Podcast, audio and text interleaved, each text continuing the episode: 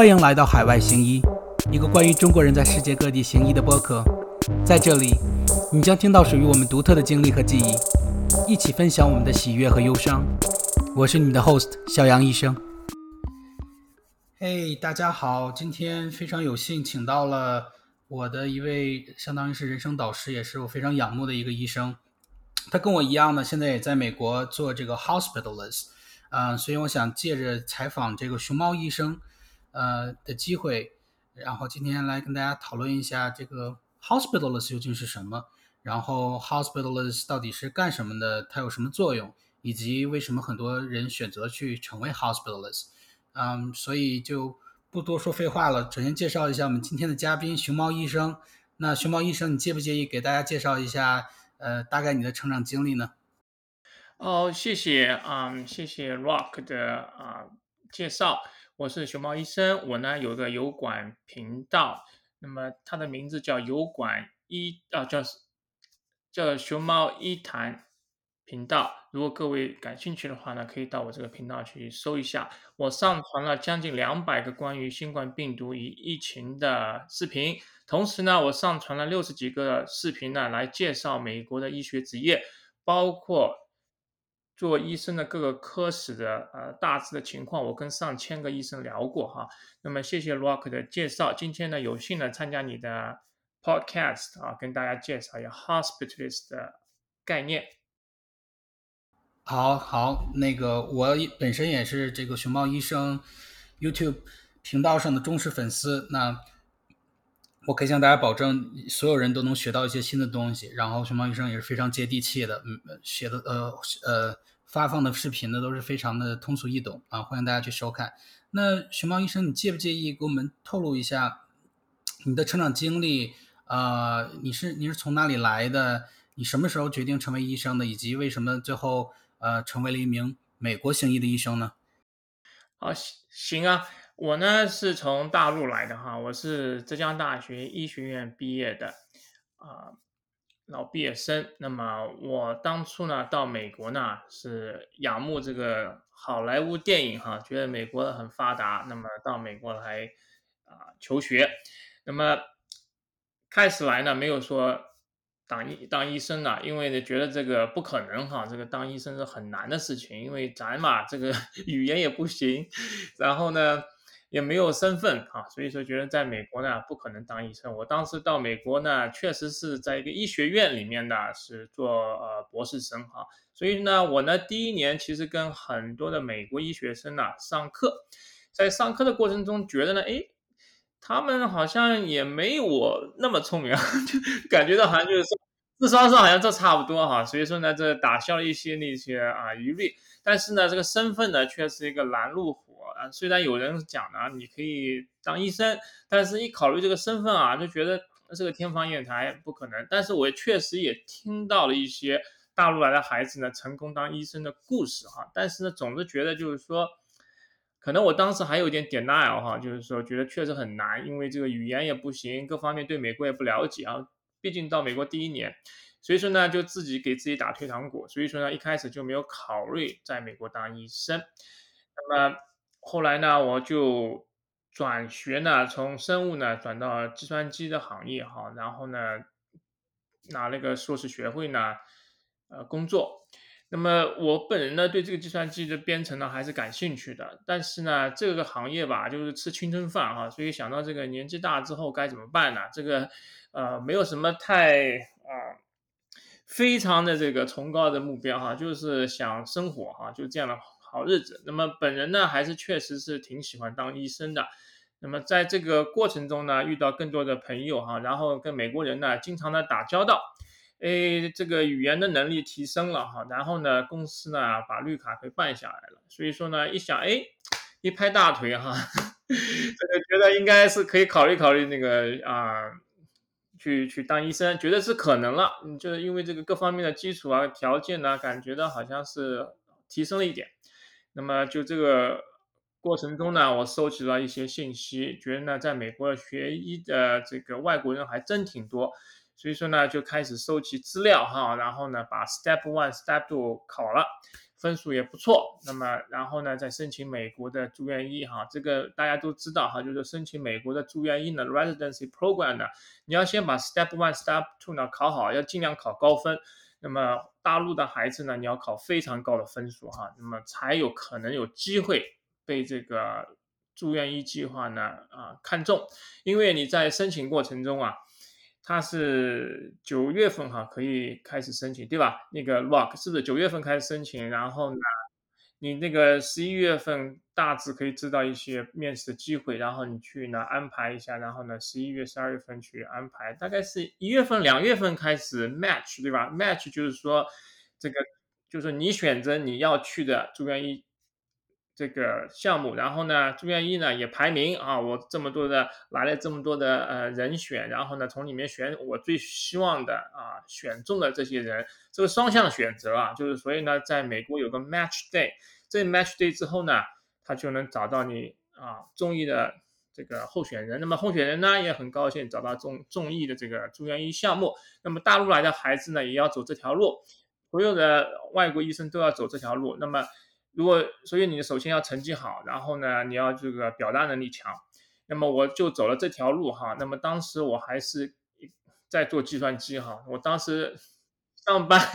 写程序，下班呢就赶紧往飞机场跑，然后呢去到各全国各地呢去面试哈，就是说一会儿飞东岸，一会儿飞西岸啊，不管怎么样呢，我拿到了哈。所以说呢，然后呢在美国的。啊，东海岸呢一个住院医呢，啊，做内科医师内科的啊住院医的培训，那么做了三年，三年做下来呢，咱觉得呢，这个岁数也不小了哈，咱咱就不去那个追求那个专科了。那么当时呢，这个市场上呢有这么一个新行当哈，就是叫 hospitalist。那么 hospitalist 的这个概念呢，大概是一九九六年开始开始啊盛行的这么一个啊医生的一个啊。行当，那么它的概念呢，主要是来自于，就是说以前嘛，大家都知道哈，就是说家庭医生哈，美国有那个家庭医生，这个家庭医生呢，嘿，他帮你看那个全家的那个啊病哈，这个从老到小他都给你看了，呃，你如果生病的话，你到住医院去住院呢，哎，这个家庭医生也跑到医院去看你哈，就是这个是个美好的一个一个情怀，就是整个流程这样的。但是呢，存在一个问题哈，因为在美国吧，他这个保险公司，哎，我不想花这么多钱，就是说付这么多钱哈，那么他呢，把这个家庭医生这个付付钱这一块呢，这个 reimbursement 哈，这个比如说你这个病人到这个诊所看病，本来呢是给你两百块，现在就给你一百块，那么这样一来呢，这个家庭医生要生存呢，他就要看更多的病人，他就没有这个时间呢，到这个医院去看病人了，那么。这个医院吧，他也不高兴哈。这个哎，我这个病人在这个医院里待这么长时间，你也不出院哈。这情况这样的哈，这个家庭医生呢，他比如说早晨一早跑医院去看病人，看完之后呢，哎，他回诊所去看病人了啊，就最早早期的时候。那么这个医护士呢，跟这个。家庭医生讲：“哎，你这这个医生啊，医生，你这个病人这个应该出院了哈。”那个家庭医生说：“德儿，我现在就在诊所了，咱来不了哈，因为后面还有二十个病人要看，来不了。好嘛，这个这样的话呢，这个病人在医院呢待的时间就更长了，这个医院呢就赔钱，因为这个时间一长嘛，这个保险公司不愿付钱，所以在这种情况下呢。”这个医院呢想，哎，我要么这么干哈，就是说我雇佣一帮医生，是专门是在医院里看病人的。那这样一来呢，这个家庭医生呢，哎，你就不用到这个医院来看病人了。那么对这个医院来说呢，哎，我也可以就是说，让病人呢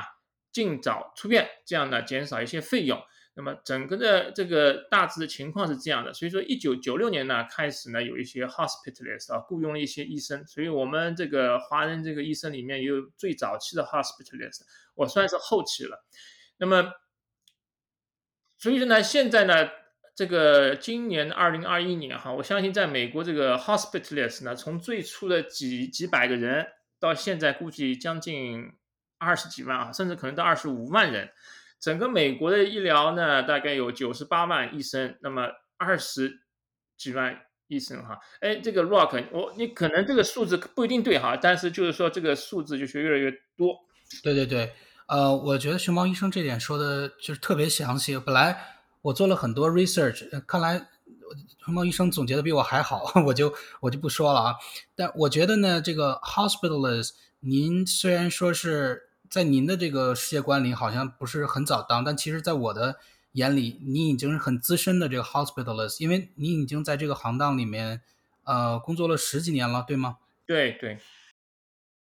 对，十几年的话，我觉得相当于是您是看到这个整个这个职业和这个 specialty，呃，起起落落。我觉得您的这个这个洞见肯定是跟我们这种比较呃比较初出茅庐的这些小医生肯定是不一样的。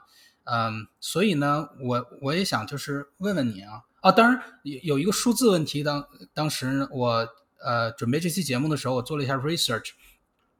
从去年的数据来讲，呃，整个美国的医生。里面大概有呃六万呃 hospitalists 啊，可能还没有到这个十万的这个级级数啊，但是已经很多了。因为整个美国呃只有一百万的医生，所以相当于百分之六的人呃医生都是这个 hospitalist，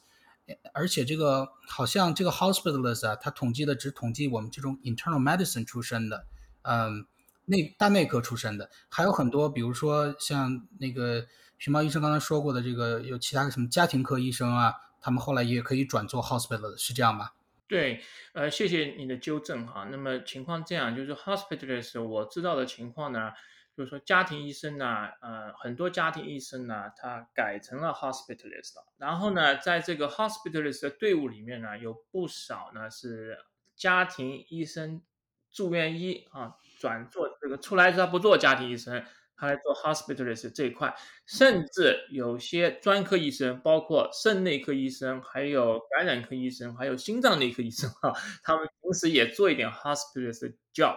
所以说呢，呃，就是说我可能就是说我刚才二十多万呢，这个数字是不准确的，但是呢，就是说达到十万呢，也是有可能的哈。就嗯嗯，是是是，呃，这个我我我来美国之前，我是听说过 hospitalist 这个概念的，因为我是。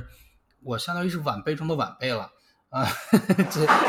从这个 hospital 的职业角度来讲，是您的孙子辈的那个、那个、那个后辈了。嗯，但是我就年龄上不是啊，但是说就从这个职业发展来讲，嗯，我是很晚起步的，我是大概这个一三一四年才开始知道这个东西，然后才开始准备考试，嗯，然后之后过来的。那我之前知道的就是说 internal medicine 和这个 family medicine，就是我们大内科和家庭科可以做 hospitalist，啊。但是我我上了那个住院医之后，我才惊讶的发现，呃，原来专科大夫就是那些刚才您说的心内科啊什么的，也有现在这好，还有包括那个 OBGYN 的那个妇产科大夫也有自己的 hospitalist，嗯，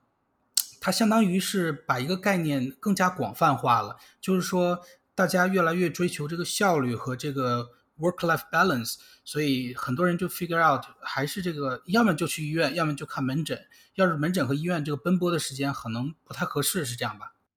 呃，是这样的哈，就是说，呃，非常感谢你这个，嗯，这个，呃，讲到这一点哈，确实是这样的。就是说，我说的这个 hospitalist 的概念呢，跟最初的 hospitalist 概念呢是有一点不一样的。最初的 hospitalist 呢，确实确实就是想啊帮助这个家庭医生哈，就是说在医院里面看病人这个问题哈。那么，但是呢。这个 hospitalist 呢，现在的概念呢，其实就是说扩大了。这个 hospitalist 呢，这个翻译成这个中文呢，叫医院医生哈，也就是说是专门在医院工作的医生。那么也就是说，如果你是心脏内科医生，如果你是神经外科医生，所有的医生，你只是在医院看病人的呢，其实严格的意义讲呢，都是 hospitalist。因此啊。现在你可以看作神经内科医生，专门在医院呢做神经的 hospitalist，还有呢儿科医生哈，在医院里看儿科病人呢叫儿科的 hospitalist，还有 OBGYN 的呃 hospitalist。所以呢，从这个角度来看呢，呃，这个十万是 已经达到了哈，就是说这个跟我们以前就是我当时工作那时候那个 hospital 的概念呢有一点不一样了，就这样。哦哦哦，这样。呃，Thanks for clarifying。呃，显然呢，这个 hospital 的这个概念，对于我们在美国呃当医生或者是做在做 training 的人来讲是非常熟悉的。呃，对于国内来讲，您请请问一下熊猫医生，您在国内的时候干过这个医生吗？还是说毕业了直接过来的？对啊，我是一毕业就到美国来了。哦，那你有没有听说过国内有类似这个概念，或者说国内国内比较近似这个概念的这个这个中文名称大概是什么呢？就是方便我们国内的听众了解一下。其实呢，就是说从对于大陆的朋友和从大陆来美国求学的一个医生来讲呢，这个。这个 hospitalist 的概念呢，大家还是能够容易接受的。为什么呢？一方面啊，就是说我们在大陆的医院呐，这个医生呐，其实是被医院雇佣的，对吧？他不是自己的私人诊所，他是被医院雇佣的。那么如果你是在呃中国三甲医院哈，他平时呢可能还轮到这个门诊要看一下病人，但大部分时间呢是在医院里看病人。那么如果把这个门诊这个啊这个给给啊去掉的话呢，哎。其实他就是一个 hospitalist，所以说呢，在美国的那个做 hospitalist 的大陆医生啊，还是不少的。嗯，哦，所以是这样的。所以虽然我们翻译成医院医生啊，但是听起来感觉上啊，我的感觉是更像是职业的管床医生，就是说就专门专门管这个医院里病床、住院部的这些病人的管床医生，是吧？对，这个呃医院。医生这个概念，hospitalist 呢，跟啊中国的这个医生呢有一点不一样哈，就是说我们在美国呢，这个 hospitalist 的工作呢，主要就是管病人，这个床位啊，就是跟我们没关系的，比如说这个呃盈利不盈利没关系的，就大陆的啊医生呢，他。就是说，比如说这个医院哈，说给你三十个床位，就你管了哈，然后呢自负盈亏哈，怎么样？管得好的有奖金，怎这样的？就是所以说你这个三十个床位呢，就像一个小的一个 hotel 哈，小的一个旅馆这种概念，就是你把这个床位管好，make sure 呢，这个每个床位呢有病人哈。那么在美国的话呢，不存在这种概念，就是说你不存在这个啊，你管。三十个床位哈，整个医院任何个地方都任何个床位都有可能是你的床位，是这个概念哈。这个然后呢，这个一般来说呢，这个 hospitalist 呢不管这个啊，就是说盈亏问题哈，就是说什么赚钱不赚钱，本身呢就是说这个医院雇佣这个 hospitalist 呢是减少费用，因此啊，他不指望你赚钱，他不指望你去看病人你赚钱，往往呢。是这个医院呢，还倒贴给你哈，倒补贴给这个 hospice，呃，比如说这个 hospice 他要整年的话呢，他的收入所有的福利加起来三十万美金哈，那么刨去你看病人的获益的话呢，医院就是这个三十万里面啊，有十万元美元啊，很有可能是医院补贴给你的，让你 达到三十万，是这么个概念。嗯嗯。我我觉得熊猫医生说的这点，我我深有体会啊，确实感觉这个，因为我们是 hospitalist，我们是只只看住院部的这个，嗯，相当于是住院部的这个内科医生。那我们相跟我们相反的是呢，只看门诊的那些 primary care doctor，这种初级诊疗医生。那我我比较的话，非常明显的能感觉到 hospitalist，呃，不光这个这个 lifestyle 更好一点，然后他的钱好像赚的更多一点。首先，我觉得这个不是很公平啊。但是我我后来感就是好像是跟您得到了同样的结论。我觉得我们我们的存在就好像是那种，就就是熊猫医生，您去那个 Costco 吗？去那 Costco 买菜吗？经常去啊去啊。啊，就是我觉得我们的作用就像是 Costco 的那五块钱的那个烤鸡一样，就那个烤那个烤鸡它就是不赚钱的，它但它就是很合适。他，你说他有他有好到你一定要去买吗？也没有，但是说有那个烤鸡在那儿，大家就愿意过来。然后美食可能有的时候饿了就想去拿一个烤鸡，然后一拿到烤鸡之后，一想，哎呀，那这个这么大，就顺便逛一逛其他的吧，就就买了一些其他高附加值的，它更能盈利的一些商品。那这这种这种 money loser 的这种策略，在在很多其他的这个超市啊什么的也有，比如说什么九十九美分的一个一个 banana 呀什么之类的。呃，我觉得我们就是那种 money loser。如果光靠我们来赚钱的话，可能不是很现实。但是如果没有我们存在的话，可能病人就根本不会来这个医院，是这样吗？呃，是的。呃，虽然这个比喻吧，我觉得并不是非常贴切哈，但是呢，类似，但是类似，因为呢，就是说，举个例子哈，这个熊猫医生所在医院里面各个专科医生，比如说肿瘤科医生、外科医生、神经外科医生，呃，神经内科医生，那么他们。如果有病人到医院住的话呢，如果没有这个 hospitalist 的存在的话呢，他们自己要收病人哈，那么这样的话让他们工作啊生活负担很重。那么现在呢，都是由 hospitalist 呢来管这些病人，他们只是来会诊一下，这么大大的减轻了他们的负担。这样的话呢，他们呢就更加开心哈，那么整个运作更加的就是说呃流畅。那么这样的话呢。医生都非常高兴的话呢，病人也开心，对吧？整个来说，这个对医院来说，这个 CEO 也非常高兴啊。这个医生都这么 happy，那那我这个医院就肯定会成功下去。行，那那熊猫医生，您能帮我们定义一下这个 hospitalist，就是从定义的角度来讲，它到底是干什么的？比如说，到底是看什么样疾病，或者到底起什么样作用？您能就帮我们总结一下吗？呃，严格来说呢，就是说我们。主要是看一些内科疾病，哈，举举例说，比如说，呃，肺炎，呃，病人，啊，心脏，呃，衰竭，啊，肝脏衰竭，然后呢，感染，哈，就是说皮肤感染啊，这些病人呢，占了我们主要的部分，还有包括糖尿病病人。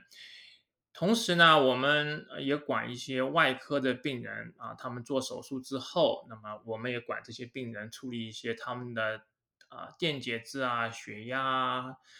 另外一方面呢，这些病人在出院呢，要涉及到很多的问题，比如说跟家属啊沟通，然后呢，药物的啊，就是说给他的处方，那么我们处理这些。主要是这些，那但是呢，就是说，这是我们工作的一个一个大的内容。同时呢，就是说，hospitalist 呢，这个因为我们在医院工作呢，它等于说人人人数多了之后呢，它可以影响医院的运作。有些 hospitalist 呢，就是管理开始帮助医院管理，因为他知道这个医院的整个过程，他可以帮助医院呢，这。呃，管理如何的减少经费，然后呢，如何的呃管理啊一些，比如说啊 sepsis 哈，还有一些啊肺炎，提升这些啊医疗的这个质量哈，这个所以说 hospitalist 呢，它现在的起的作用是越来越大。嗯，我我我同意您的说法，我的感觉，呃，我在没有来美国之前，我觉得 hospitalist 是一个。没有什么意义的存在，就是当时我还在当当医学生啊，我因为国内没有类似的概念嘛，我在想，那如果心衰就直接进去找心内科大夫就好了，你肺炎直接搞什么呼吸科或者感染科就好了，为什么搞 hospitalist？我当时就不懂。那我经过这个三年训练之后下来会发现，首先他他现实生活中他确实有现实的这个需求，需要一个 hospitalist，他需要有一个医生，就像一个 general manager 一样。去去 coordinate 去协调各个方方面面的，因为我们现在我不知道您那里怎么样啊？因为您在美国南部，我在美国的中西部，很少碰见住院的病人，好像就只有那么一个病。比如说光是心衰住院，有时候可能他们过来以后，可能有四五个病，比如说什么有什么 COPD 啊，呃，叫慢性阻塞性肺炎，有这个什么 pneumonia，可能还会有一些感染什么的。一般进来都有好多事情，就是好好几个问题，organ 都出问题了，是这样吧？是，呃，这个呢，就是说我个人觉得，我们这个 hospitalist 起的作用呢是 captain of the ship，他是一个船的船长。嗯，你说的非常好，就是说这个病人吧，在医院主要是老年病人啊，他有很多的慢性疾病，他有糖尿病啊、高血压、慢阻肺啊，或者 sleep apnea，或者呢，甚至就是说他有失忆症 dementia。那么这个，比如说这个外科医生啊，他只是处理一下他的那个髋关节骨折这个问题，在所有的问题，其他的一些问题呢，他必须要有这么一个内科医生或家庭医科医生，hospitalist 来处理。如果他们是来管理这个病人的话，那么他往往就忽略了其他疾病的治疗。所以呢，我们这个 hospitalist 的这个作用啊，有举足轻重的作用在里面的。嗯，呃，这里我想引用一下这个，呃，一个医生叫 Taja Gandhi 啊，这是一个在原来在这个波士顿的这个 Brigham Women Hospital 做 hospitalist 的一个人，现在现在他呢成立了自己的一个呃一个公司，就专门做这个 patient safety 这方面的啊。他有一个特别特别精彩的一个 quote，就是说这个 The role of hospitalists often is to take recommendation from a lot of different specialties. And come up with the best plan for the patient。我觉得这句话说的特别好。 呃，就是我们会找很多的会诊，会叫很多的医生来给我们很很多样的这个这个建议啊，或者是他们的这个 他呃他们觉得这个病人得了什么病，有的时候很有可能是相反的，比如说非常呃经常会碰到的就是心内科和肾内科大夫经常会会经常打起来，就是说。一个说你这个利尿剂给的还不够，一个说你给的太多了，我的肾脏已经不行了之类的。嗯，这时候就需要一个人，就是不是从他自己管的那个、那个、那个器官角度出发，而是从病人这个整体角度来出发，来做他们的 advocate。我觉得这是不是也是我们一个作为 hospitalist 非常就是呃非常就是独一无二的一个特点呢？是的，就是说，大部分的疾病呢，它比较 straightforward 哈，明确。但有些疾病的话呢，这个这个是一个啊，是一个大问题 puzzle，就是说也不是很清楚。比如说心衰的病人，但是心脏内科医生说，哎，这个好像不是心衰，这是肺脏的问题哈。那么呼吸科的医生说呢，哎，这不是那个肺的问题，这是心脏的问题，经常打架。那么各个专科医生相互之间就是说啊，他不同意对方的观点，那么。咱们这个 hospitals 呢，就可以起这种啊啊，等于说是你可以说 manager 或者中间人，他就可以就是说啊，相互撮合，跟他们各个医生呢进行呢，就是说啊沟通，跟病人沟通，然后呢找出最佳的方案出来。好，好，我呃我十分同意您的观点。那这个熊猫医生问您个个人问题啊，您当年是内科毕业的对吧？那内科毕业了之后呢，既可以选择成为这种。呃，就是就是专门的这种大内科大夫，比如说是呃 primary care doctor 或者这种 hospitalist，但是也可以继续读 fellowship 去 subspecialize 成为什么心内科、肾内科等等之类的。您为什么选择了成为 hospitalist 而没有选择成为其他的亚专科医生呢？呃，我刚才提到了啊，就是说熊猫医生到美国呢做了一会儿。一段时间的计算机，因此呢，这个岁数有点大了哈。开玩笑，就是确实呢，我也考虑到这个岁数的问题，因为确实也不小。那么因此呢，觉得这个专科呢就啊不去做了。那么另一方面呢，这个专科呢，就是说从经济效益来讲呢，有些专科呢你可以投资另外的两年到三年，但是呢，有些专科呢你再投资两年之后呢，这个出来的这个收入啊，也不见得比你做 hospitalist 高到哪儿去。所以说呢，当时这一合计哈，就是说想了嘛，就是说还是就短平快哈，做了三年的住院医就出来了。这个 hospitalist 呢，啊，这个工作呢，它是一个很有有挑战哈，不是大家想的很 boring，其实很有挑战的一个职业。同时呢，它有很多的就是说灵活性，比如说这个 hospitalist 的一般的工作时间呢是工作一个礼拜，休息一个一个礼拜。那么休息一个礼拜呢，往往呢就是说很多的呃医生呢，他们啊就是有额外的收入哈，因为他们就是说在医院里呢，在休息的那个礼拜呢，哎继续的做两天哈，两三天哈，因为呢，到现在的行情的话呢，一天呢大概你可以有两千美金的这个收入，所以说呢，这个这样一来呢，这个。Hospitalist 呢？如果你勤奋的话呢，一般来说哈，这个一个 package 的话呢是三十万的 package。如果你勤奋的话呢，赚四十万美金一年的话呢，也还是不错的哈。同时也可以就是说有几天休息，可以啊照顾生活。所以说呢，你一个一个大陆的孩子，你到美国做三年住院医哈，内科住院医或者家庭医生住院医，你出来啊。你如果能达到四十万一年的话，也也不也不赖，对不对？嗯嗯，我我觉得熊猫师姐说的特别好。那对于我来讲，当初我选择这个职业，很大程度上就是被这个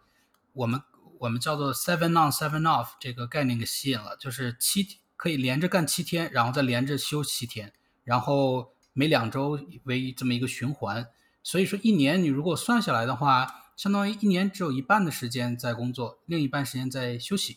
嗯，听起来就是非常的吸引人。呃，确实很吸引人，甚至如果你有些 program 哈，有一些那个医院的话，他给你啊一个礼拜、两个礼拜，甚至三个礼拜的那个假期啊，那个度假日，所以说呢，你一年啊，可以说是大半年都不用工作。嗯嗯，那这个就是听起来就是非常的非常的吸引人了，嗯，那。连着工作七天的话，呃，一般都是什么样的一个一个那个日程呢？是每天几点开始到几点结束呢？是这样的哈，就是说这个呢，如果感兴趣做 hospitals 的朋友哈，如果你听了熊猫医生下面的介绍呢，可能会更加心动。为什么呢？就是说，呃，让我来慢慢说哈。就是说，hospitals 的工作呢是呃 one week on, one week off。那么你这个工作这个礼拜呢，严格的意义上呢是七点早晨七点钟啊，你开始工作，然后呢啊大概是七点钟下班哈。那么你就是十二个小时哈。那也有一些地方呢相对更灵活一点，比如说每天八小时，但大部分的情况下呢是每天十二个小时的啊。就是说这个工作时间，那么这十二个小时呢，啊，就是说你看完病人，那么现在来说呢，就是说资深的 hospitals 哈，像那个 Rock，你像你现在大概对不对？一般来说四个小时基本上都看完病人各方面对吧？然后再加上写病历的话呢，一般呢六个小时呢应该都完成了，就是说你的工作啊六个小时呢就就完成了。那么如果你是在老兵医院哈，就是啊。VA hospital，那么他这个十二个小时呢，就必须在医院里待十二个小时。他因为要打卡的。那么如果你是加州的，呃，呃，这个 Castle 这个啊，这个这个系统的话呢，它十二个小时呢，也是要一定要待在医院，它是打卡的。但是呢，整个美国呢，应该说大部分地方呢，它没有说严格的说你一定要在医院里待十二个小时。比如说，如果你是在一个小的。城市做 hospitalist，那么这个小城市，美国的小城市一般，比如说二十万人口，对吧？那么你呢，就是说可以在医院里看完病人呢，你可以呢在医院附近呢，哈，你可以，比如说旁边有个啊商场，对吧？或者一个咖啡屋，你就那边坐的，或者什么 在那旁边，对吧？你跟呃家人吃吃吃饭，对吧？然后呢就等医院的那个传呼。如果医院有点什么事情呢，他们给你啊，就就就就呼你，对吧？然后呢，你再回医院，那个这个只这按照这个 by law 这个规则呢，你只要在三十分钟之内赶到医院呢，都算是 OK 的。那么，所以说呢，这么来讲呢，如果你做 hospitalist hospitalist 的话呢，还是非常的不错的。比如说你这个呃。有孩子了，孩子两点钟、三点钟对吧？下课，哎，你如果是个小城市的话呢，哎，你还可以去接每天去接孩子，对吧？所以说呢，你这个工作生活的两不误。哎，我觉得熊猫医生这点说的特别好，说的我都特别心动了啊！但是我已经当了 hospital 了，所以 我是有点生在福中不知福了。呃，我我特别有体会，就是我们的工作时长其实是比较弹性的。嗯，因为我们既是这个很重要的这看这个住院部的，但其实我们的工作又没有需要时时刻刻就要紧绷的那种，就不像那种，比如说如果你是心内科大夫，你要 on call 的话，比如说你正好还是 STEMI call 之类的，可能时时刻刻你玩你也玩不舒坦，你下班也不那什么，诶，就也也没有完全把心态放松下来。对我们来说呢，我们干好自己的活，把这个病人都安排的妥妥当当，然后所有事情都慢条斯理的按照这个。plan 走的话，其实你你做完了之后，完全可以就是，呃，就提前一点走。当然我知道这个每个医院也不一样，像您说的，呃，两点钟走的那种，一定是非常好的呃医院了。我我我个人 面试的一些地方还没有碰到那么好的，嗯，但我现在工作的医院呢，就是我们就已经 make it official 了，就四点钟可以走，就就感觉还蛮不错的。因为这样的话，将来出了事情。或者怎么样的，我觉得 liability 角度上也有 cover，就是这个是我们整个明文的一个规定，而不是说就是你你私下走了那种，嗯，就感觉比较好。当然，我也碰到过一些医院和一些呃 physician group，他们非常像 V 像您说的 VA 一样是打卡的，是每天七点钟 sharp 必须要到医院，每天晚上七点钟必须在医院打卡再走，或者是反正一定要待到七点钟。您觉得这种跟其他的这种？比较灵活的这种 hospital 的工作来讲，他们之间区别大吗？呃，就怎么看了哈，就看你怎么怎么看待这个问题了。就是说，每个呃 program 每个地方呢，它都有它的优势。像 VA 这个医院系统的话呢，虽然十二个小时呢都在医院里面，但是这个十二个小时呢，它也不限制你做其他事情。比如说，你 可以在这个自己的休息室呢睡觉，或者看电影，或者啊，就就只要就是说你这个满足十二个小时哈，在这个医院的很灵活的，他也不管你。所以说呢，这个还是不错。然后呢，你如果在 VA hospital 呢做了。十几年或者二十年呢，他还有养老金哈，就是说 pension，这是不错的。像刚才我讲的加州的那个系统呢，它呢虽然是打卡哈，但是呢，你以后呢有养老金有 pension，比较灵活的地方呢，它没有这个 pension。比如说那个我这地方就没有这个 pension 这一说。所以呢，各个地方呢它有它的好处在的，也不是说就是说哎你就牺牲太大哈。所以说就看你喜欢哪种了。哦，有道理有道理。那这个听起来这么好，然后我们华人一般来讲又是比较聪明的。那我问一下熊猫医生，在您的这个这个这个呃这么多年跟其他同呃同僚去交流当中，华人干这个 hospitalist 多吗？这个还是不少的哈。嗯，从大陆到美国的华人医生呢有七千人左右。那么目前呢，我们这个华人医生呢有一一有一个啊。微信群啊，大概有上百个这个华人医生在做 hospitalist，从大陆来的。那么，所以我们要相互沟通。那么，我刚才讲，我们刚才讲的主要是 hospitalist 的一些优势哈，因为我们的工作比较灵活啊，不像那个心脏内科医生啊，他每十五分钟或者一定要看完这个病人。那个病人呢，有时候比较重，他们要处理。那么 hospitalist 的工作比较轻松。我们开玩笑啊，就是说我们的 hospitalist 可以说基本上任何时候你就可以。停下来哈，到去吃点东西啊，上个厕所。但是有一些专科呢，它不能够这样灵活，因为他这个病人啊，他等不了你这么久哈，就这样的。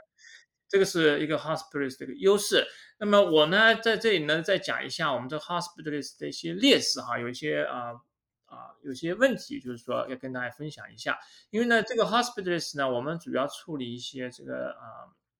呃大的概念哈，比如说。所以跟专科来说呢，他的看问题、看疾病可能没有这么深刻，所以说呢，呃，有些医生呢还是想继续深造哈，继续做那个 fellow。像有些 hospitalist 做了几年之后呢，再去做 fellow 呢，这种情况也存在哈。那么另一方面呢，这个病人来讲的话呢，大家对这个 hospitalist 呢，呃，感觉上就是说，嗯，就是说他是一个就是说大内科或者是家庭科，他可能更。更可能更尊重一下这个心脏内科医生哈，是这么个概念，呃，这个确实存在这种情况，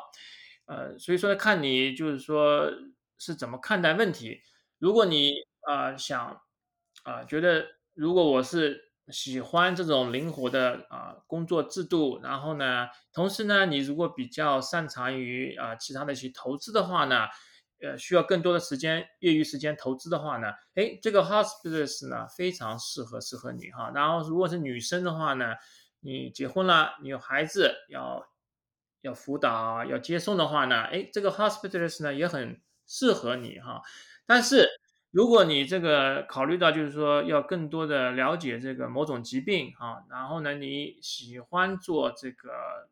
私人诊所哈，因为做诊所吧，你自己是老板。你不需要听别人的啊意见。你如果 hospitalist 的，你在医院工作，被医院雇佣哈，或者被每个某个公司雇佣的话呢，你是雇员，所以说呢，你可能存在的就是说，哎，有点不自由哈。为什么我要听他怎么样的？那你自己开诊所的话呢，哎，你自己就是老板，你就是说，哎，有更多的自由哈。就是说，有些人喜欢这样。同时呢，你自己开诊所呢，有很多的就是说潜力哈，potential。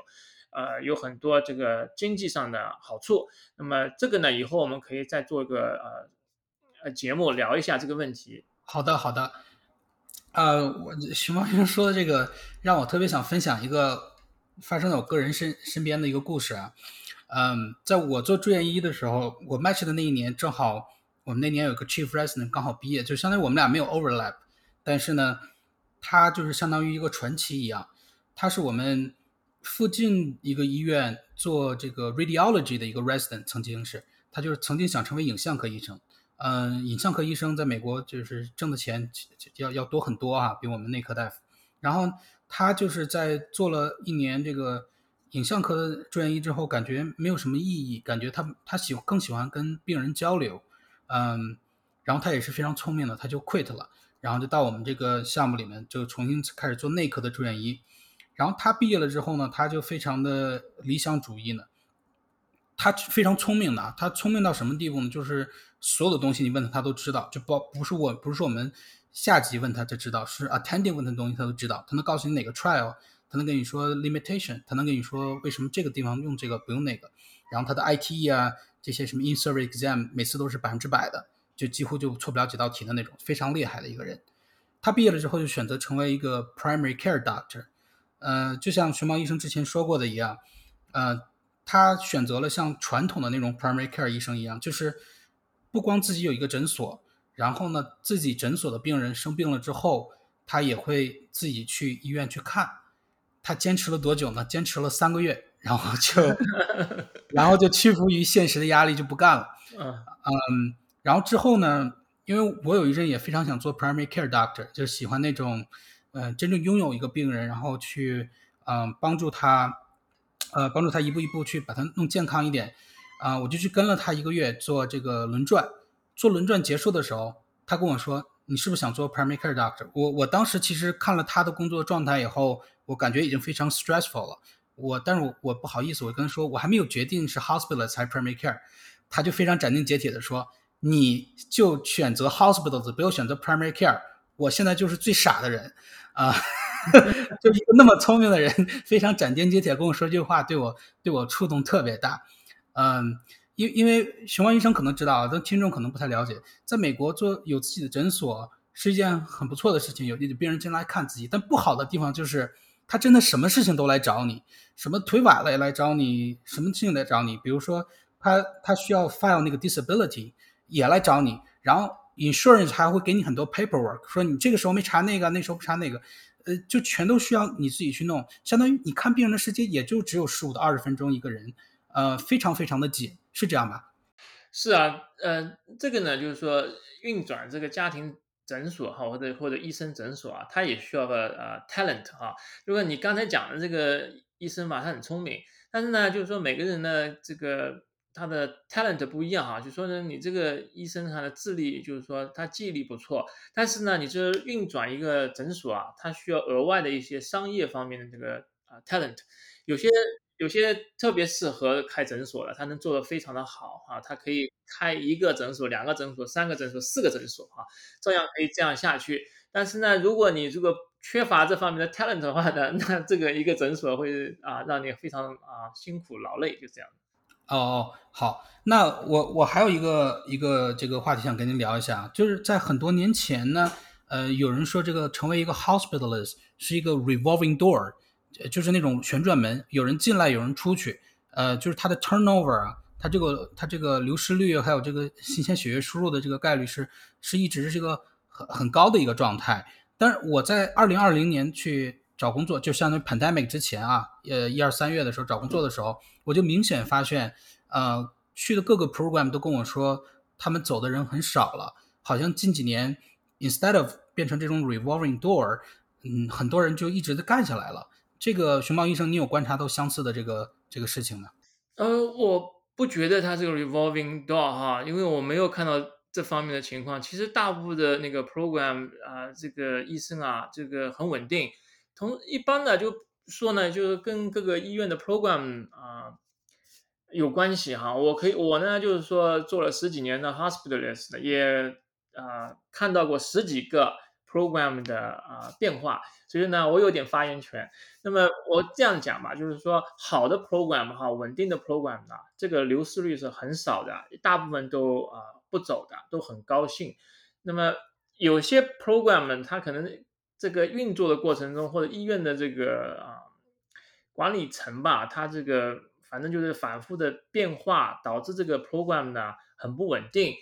那个其实医生呢不愿意走的，只是因为这个管理层啊，这个医院的 CEO 或怎么样的，经常的改变，他要想省钱或者反正各方面就没有处理好，导致这个 program 呢不够稳定。这个医生呢是被迫离开，不是说他们想离开。呃，那么也有一些呢。医生呢，他进来之后呢，他只是就是想做一两年，然后就跑路的，那么就或者去做专科培训，或者是跑搬其他地方，只是个短暂的呃工作一两年，这种情况是有的。但是呢，大部分的 hospitalist program 呢还是相对稳定，像这种啊 turnover 很高的 program 呢，往往说明这个医院的管理层有问题。啊，那么从我开始做 hospitalist 到现在，我的感觉是这样的：各个医院哈，基本上都有这个 hospitalist 的 program，而且呢，hospitalist program 呢都在增长，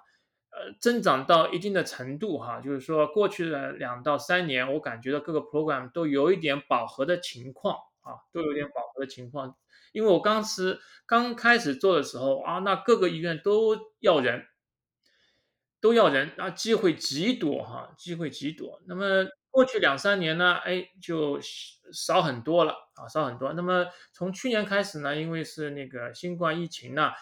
呃，有些可能老医生退休了或者生病啊，从此呃永远的离开了这个呃，hospitals 的这个团队，呃，可能有些 program 呢希望招一些新鲜血液，但是就是说在新冠疫情之前，我感觉各个 program 有点饱和。嗯嗯。原来是这样，那可能这 真的是我命不太好啊，正好赶到这个饱和了。因为我当时在这个 Saint Louis Missouri 的这个 Saint Louis 做住院医，然后我找我找工作的时候，就是没有一个 opening，或者说有的 opening 都是非常就有很多 red flag 的那种，就没法选。呃，但是呢，嗯，怎么说呢？这后来在其他地方也找到一份挺喜欢的工作，所以这个塞翁失马焉知非福。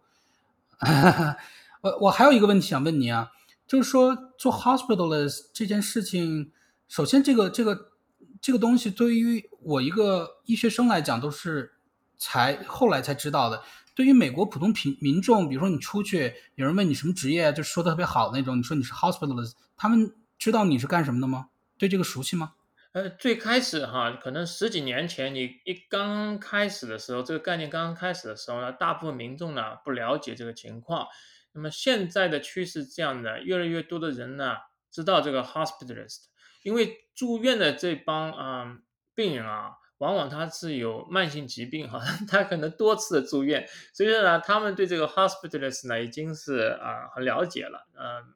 我从我管的病人来看呢，他们对这个 hospitalist 的啊理解呢啊这个普及度啊已经是 挺广了，很多人知道这个这个概念，就这样。哦，那您觉得从这个呃，从这个 peer 的角度来讲，比如说跟其他医生一起聚会啊，或者是私下里，呃，这个八卦呀什么之类的，您觉得我们在其他医生的其他科的这个专科医生的眼里是什么样的一个地位呢？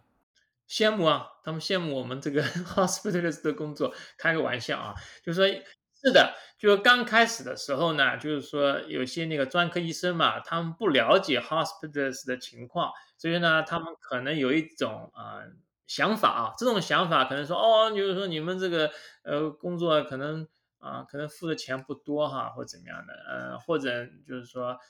呃有点专科的一种啊 pride 在里面。但是呢，就是说现在来看呢，就是说呃不仅仅病人啊，普通的民众对这个 hospitals 呢越来越接受，越来越喜欢，呃这些专科医生啊，他也。啊，挺 appreciate 我们的工作，因为正是我们存在，让他们的生活呢，啊，更好一点哈。就另一方面呢，其实这个 hospital 的时间，这个呃呃工作的时间的啊是很灵活，啊不错哈。所以说呢，这专科医生其实也蛮喜欢的。我问了几个专科医生，他们的孩子从医学院毕业之来之后呢，也去做 hospitalist。那么另一方面呢，就是说。这个时间长，这个这些专科医生呢，也慢慢更加了解 hospitalist 的情况。啊，举个例子哈，如果你是啊一个很勤奋的 hospitalist，你如果在你的 off week 也做的话呢，你能有有好的话呢，你可以做到八五十万到一百万美金一年哈。那这个数字也非常不错了，因为呢，你想想看，他这个专科医生他要开诊所，他有很多的 overhead，他要雇人，他雇五六个人。你这个 hospitalist 呢？你是在医院雇佣，你其实你到医院唯一的成本呢，可能是你的 你本人哈，你这个笔呢都是免费的，所以说呢这个成本很低。然后呢，嗯，如果你能够一年有个啊五十万以上哈的收入的话呢，其实是很不错的哈，很不错的。所以说呢，呃，这个情况是大大改观了，跟以前是完全不一样的。嗯，您您说有道理。呃，我个人就认识一个这个医生，就是他做他专门做 night，专门做夜班医生，我们叫 nocturnist，就是 hospitalist 进阶版本，就只做夜班的那种医生。他就是特别，我别人说牛逼啊，但是他真的就是完全是符合那个定义。他不光每天做那个 night doctor，因为他也是 week on week off 嘛，他在 week off 的时候还去做 day doctor。也就是说，他一般一年三百六十五天全都在工作，那挣的钱肯定就很多了。但是，但但但是说实话，有很多人呃这个批评这个 hospitalist，不是批评啊，就是说这个体验不好的地方，就说这个太容易 burn out 了，因为工作强度比较大，说这个不能一直干下去，干着干着这个身体干不动了，就有点说有点像是说这个青春饭的这个样子。所以我想就借机来问问您。您觉得这个 hospitalist 是只给这个上只在壮年或者年轻时候准备的这么一个东西，年老了做不动了吗？还是说长期可以一直做下去？嗯，就是说恰恰相反，我们这个工作吧，其实是个退休的工作。呃，为什么这么说呢？就是说有不少的那个家庭医生啊，他把诊所给卖了哈，或者是转手或者关了，他呢就呃不能再做家庭医生的这种工作，因为他等于说二十四小时那个值班那种感觉，所以呢，他跑到那个啊医院来做 hospitalist 呢啊开心坏了，因为他是做一个礼拜休息一个礼拜，对吧？所以休息这个礼拜呢，哎，那就是完全退休这种感觉。所以呢，咱们这个工作呢，还是非常适合即将退休的一些医生的。哦哦，是这样，我从来没有从这个角度考虑过，啊，不过呢，呃，我我我觉得这个是人们都是用脚投票的。从这个 hospitalist 医生越来越多的这个状态来看，我觉得大家都用脚来投票，这个是更好的一个选择。那在我我当年投那个住院医就面试的时候，大概是一六年左右的时候，去很多 program。他们在自己那个网站上都会写，就是那个 internal medicine 这个规培项目啊，都会写自己百分比多少的去做 hospitalist，毕业之后百分之多少去做 primary care，百分之多少去做专科。一般来讲都是百分之三十、百分之三十、百分之三十，就是比较比较平均分配的。可是最近几年，明显的我看到大部分人都去做 hospitalist，要不然可能有一些人去做专科，做 primary care 的几乎就是很少见了。嗯，你有观察到类似的现象吗？呃，是啊，这个 hospitalist 的呃很受欢迎，嗯，特别是年轻的大夫吧，他觉得这样短平快，他毕业之后就做 hospitalist 的啊，先赚点钱再说。嗯，那个专科吧，真的是就是说要看哪个科室了。嗯，像你说胃肠内科、心脏内科呢，还值得哈。那很多科室呢，其实没有必要。像那个呼吸内科哈，你去做的话，你出来可能也就二十五万到三十万左右，那么。很辛苦，所以说呢，这些年轻人呢都聪明人，他所以觉得这个 hospitals 的概念呢，啊啊还是喜欢的。嗯，就说我的观察是这样的，就是说，呃，这个美国它整的这个医疗体系呢是不断在啊演变中，也不断在纠正中。呃，如果这个家庭医生的孩子做的少的话啊，就是说进入这个家庭医生这个行行当少的话呢，他这个保险公司也不愿意看到，因为他需要有人去管理这些病人哈，在做家庭医生，因此呢，他们会给家庭医生这个行当呢，给一点就是说更多的啊收入哈，那这样呢可以吸引更多的人进入家庭医生，呃，这个事情呢正在发生中，正在发生中。呃，就是说，过去的可能三年五年，大家都觉得这个家庭医生很难找。你像现在这个美国的人，他要找个家庭医生很难的，非常难的。呃，呀呀，这个如果你是在一个合适的地方的话，你如果开个家庭诊所，估计就一个月时间，你可能有上千个病人哈，就马上就可以 establish，这个很容易做起来。呃，另一方面呢，保险公司呢会给你一点啊。优惠政策哈，给你多一点这个收入啊，所以说呢，如果家庭医生啊人少的话呢，整个美国的医疗系统呢都会给予一些政策上的倾斜啊，这样呢来保证更多的人呢进入这个家庭医生这个行当，这是我的看法啊，就是专科的也是如此，有些专科人少的话呢，他也会有一些政策上的倾斜。呃，我觉得您说的特别有道理。这个，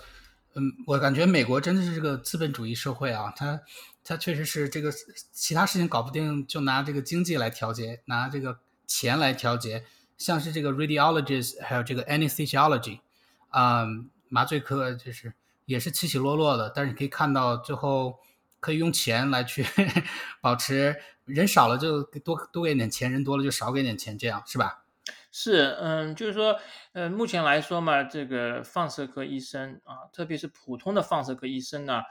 他这个行当呢，就是说有存在被人工智能替代的这个可能性哈。比如说，大部分的胸片，大部分的 CT 哈，它可以用人工智能先筛选一遍。那么这样的话呢，今后的话，对这个普通的放射外科医生的呃人数的要求就减少。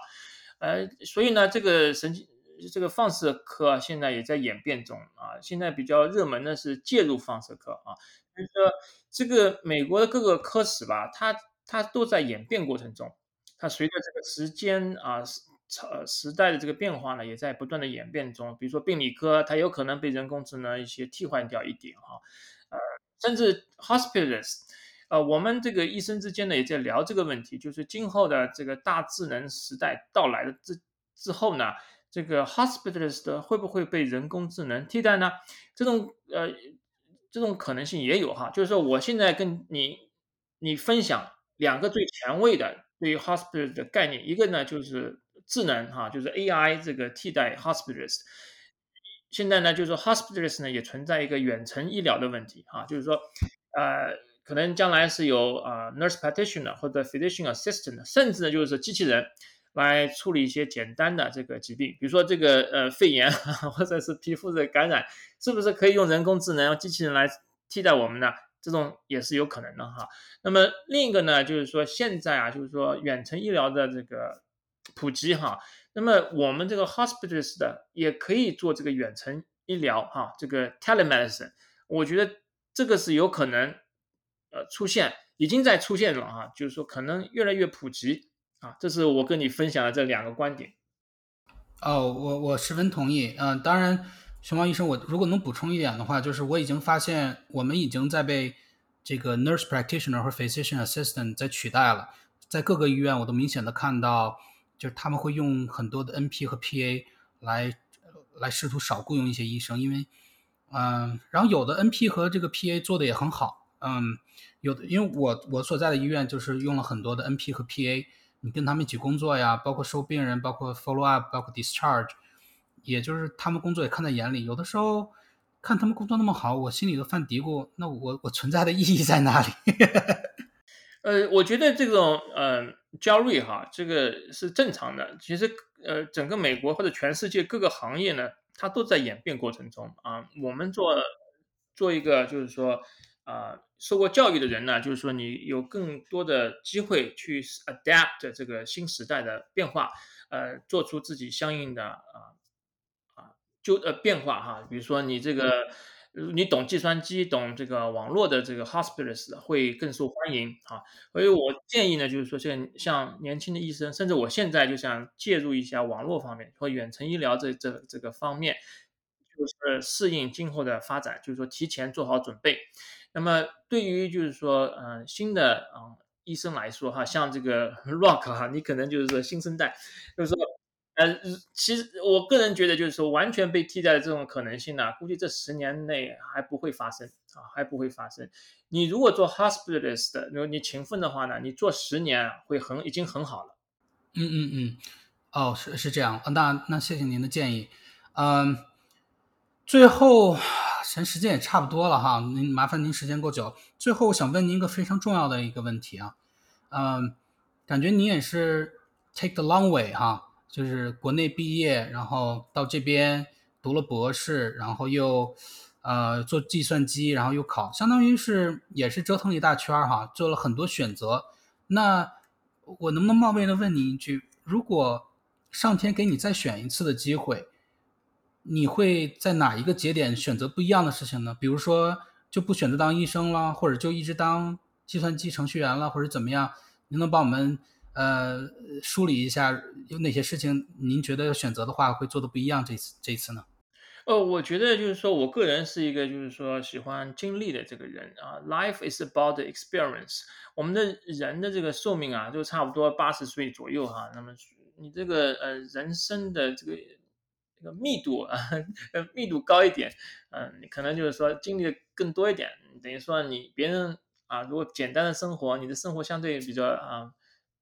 丰富一点，等于说你就延长你的生命，我是这样看法。所以说呢，如果重新走的话呢，哎，我可能会去做一个 lawyer 哈，就可能尝试做个律师，比如说法庭上更加 debate 哈，然后我去保护我的呃 client，我觉得是会很有 challenge 啊，我是一个。呃，喜欢一不同的一种啊经历的这个人，所以说呢，现在呢，我开了这个油管频道啊，帮助这个大家了解一下新冠病情和啊这个疫苗的情况哈。那么可能今后我会尝试做其他的事情哈。那我今后可能想去学开飞机啊呀，我我觉得这是我在我的那个 wish list 上面啊呀，我我我我我在尝试做不同的事情，因因为呢，这个就是说我。这样的话，能够就是说啊，take 不同的 challenge，让人生更更有意义。哦，这个说的太好了，我我都感觉 让我说说不了这么好。那